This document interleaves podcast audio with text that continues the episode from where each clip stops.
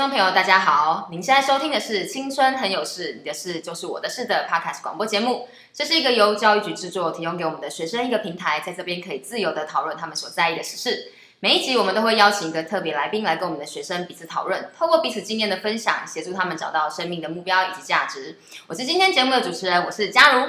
我们有两位主持人，也跟观众朋友打声招呼吧。Hello，大家好，我是普林斯顿高中育达高职表演艺术科的石巧柔。我是普林斯顿育达高职的吕华恩。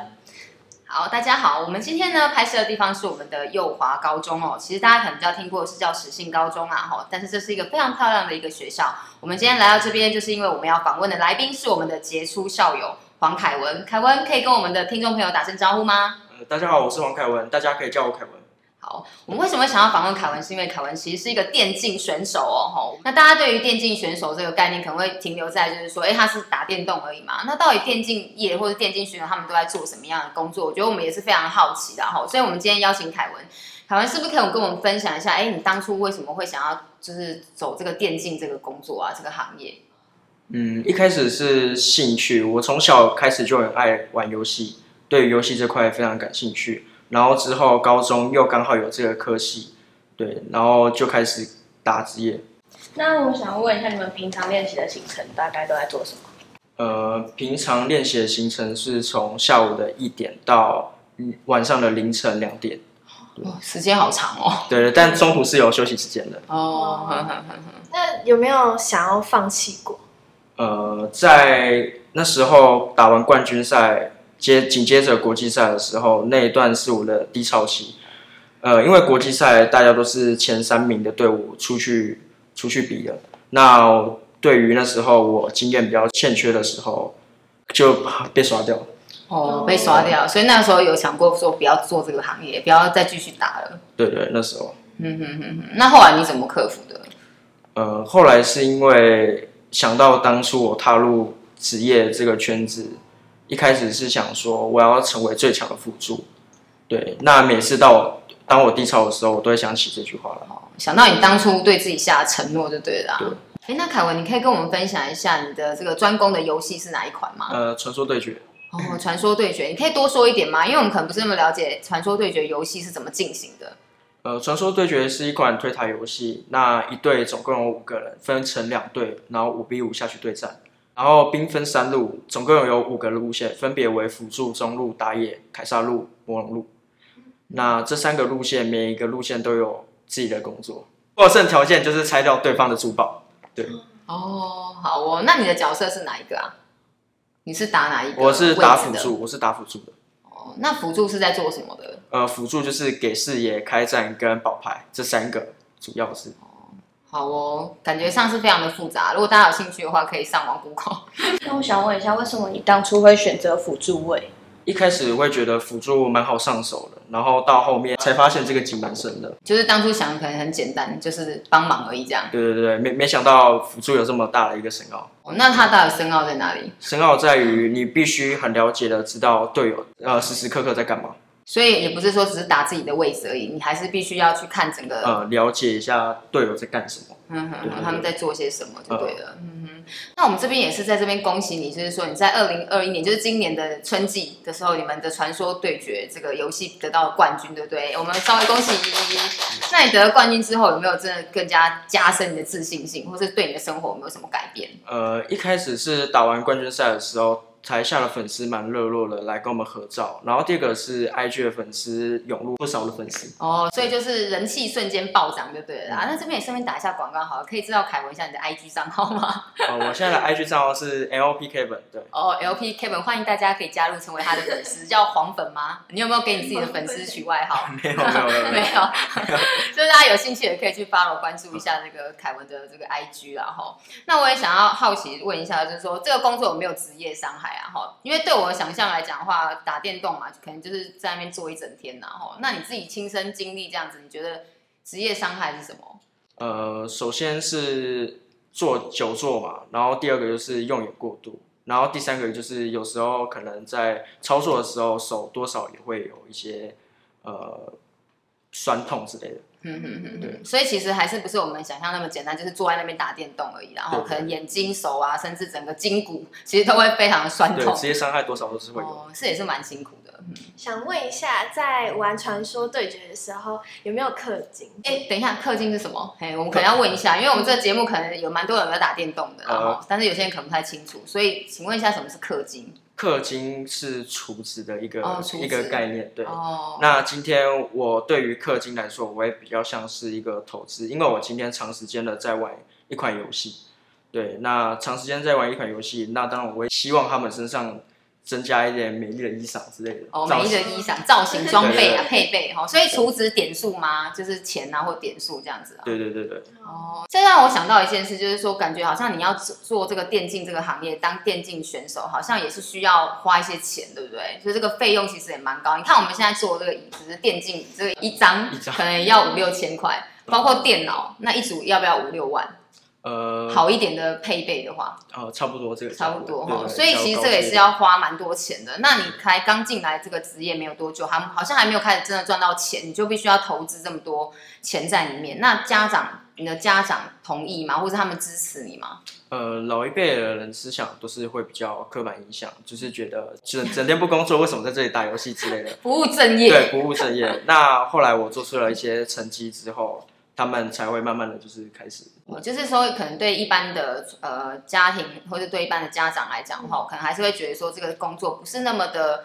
稳定，对稳定的工作，嗯、然后可能对于大家也不太能够接受，会觉得就是像打电动啊，好像一整天都在那边不知道在干嘛。虽然说我是在练功，我是在培养我的实力，但对于很多的家长会觉得你就一整天都在打电动，嗯、所以这个其实也必须要透过你刚才讲的你的努力、你的成绩，让你的家长觉得说，哎，我是在做一个真的是很有能力、很有成就感的一个工作，然后、嗯、就是像我自己打算说也会玩一下辅助位，那我想要问一下，就是打辅助的技巧这样。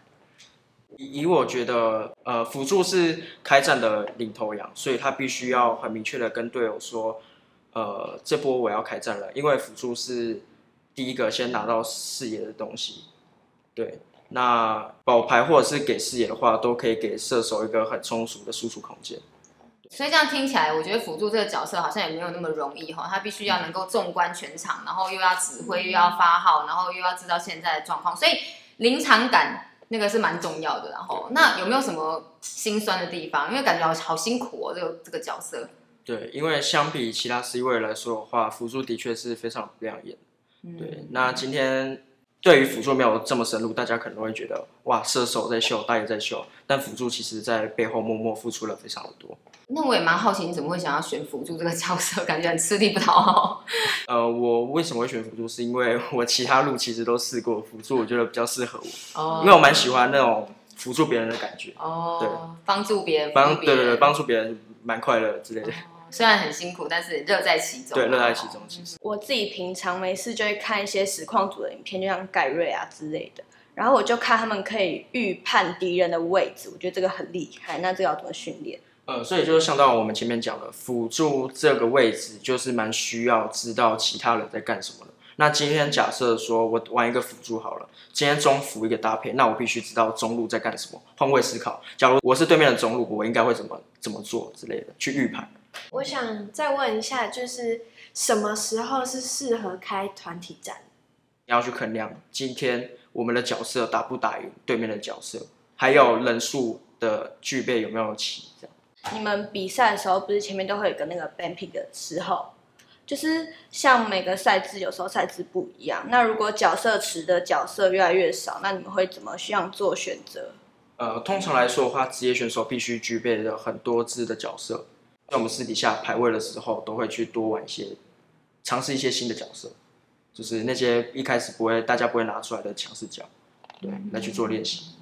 那想问一下，你们电竞圈的选手跟实况组都是怎么认识的？呃，一开始是一一定是打游戏，因为那些实况组都会在很高端的排位来去来去打之类的。那实况组通常会在这么高端的排位打，是为了要教。不太会打的玩家一些观念。哦，就像是我啦，嘿，完全不懂。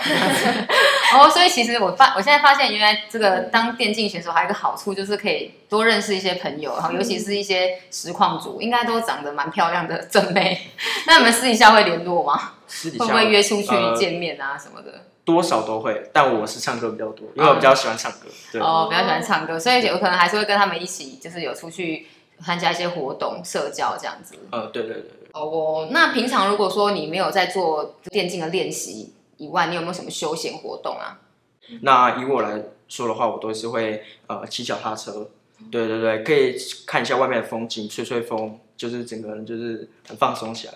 所以你的休闲比较偏向户外的，对户外的，因为一整天都在室内啦，对，对，对，对，对眼睛也不是很好，所以去外面走一走、动一动也蛮舒服的。嗯，那你有想过你大概要几岁退休吗？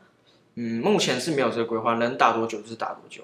请问一下，电竞选手有没有他的职业生涯的高峰？就是从几岁到几岁，他是一个高峰？嗯，通常来说是十六岁到二十五岁。十六岁到二十五岁，所以其实跟运动员也蛮像的，就是他们的时间精华好像都蛮集中在。前半段人生这样，嗯、对对对，那凯文，你今年是第几年踏入这个电竞行业？我今年是第二年，我是十八岁，我从十六岁就开始进职业了。哦，那你自己有没有一个设定的目标？你对你自己生涯的规划部分是？嗯，没什么规划。就是一直打下去，对不对？打到手不能动为止。对，打到手不能动为止。然后眼睛不能看为止，就对了。然后哈，因为这个是你的，算是你很早就立立定的一个目标跟方向，所以你会希望可以做到你可能没有办法做为止这样子。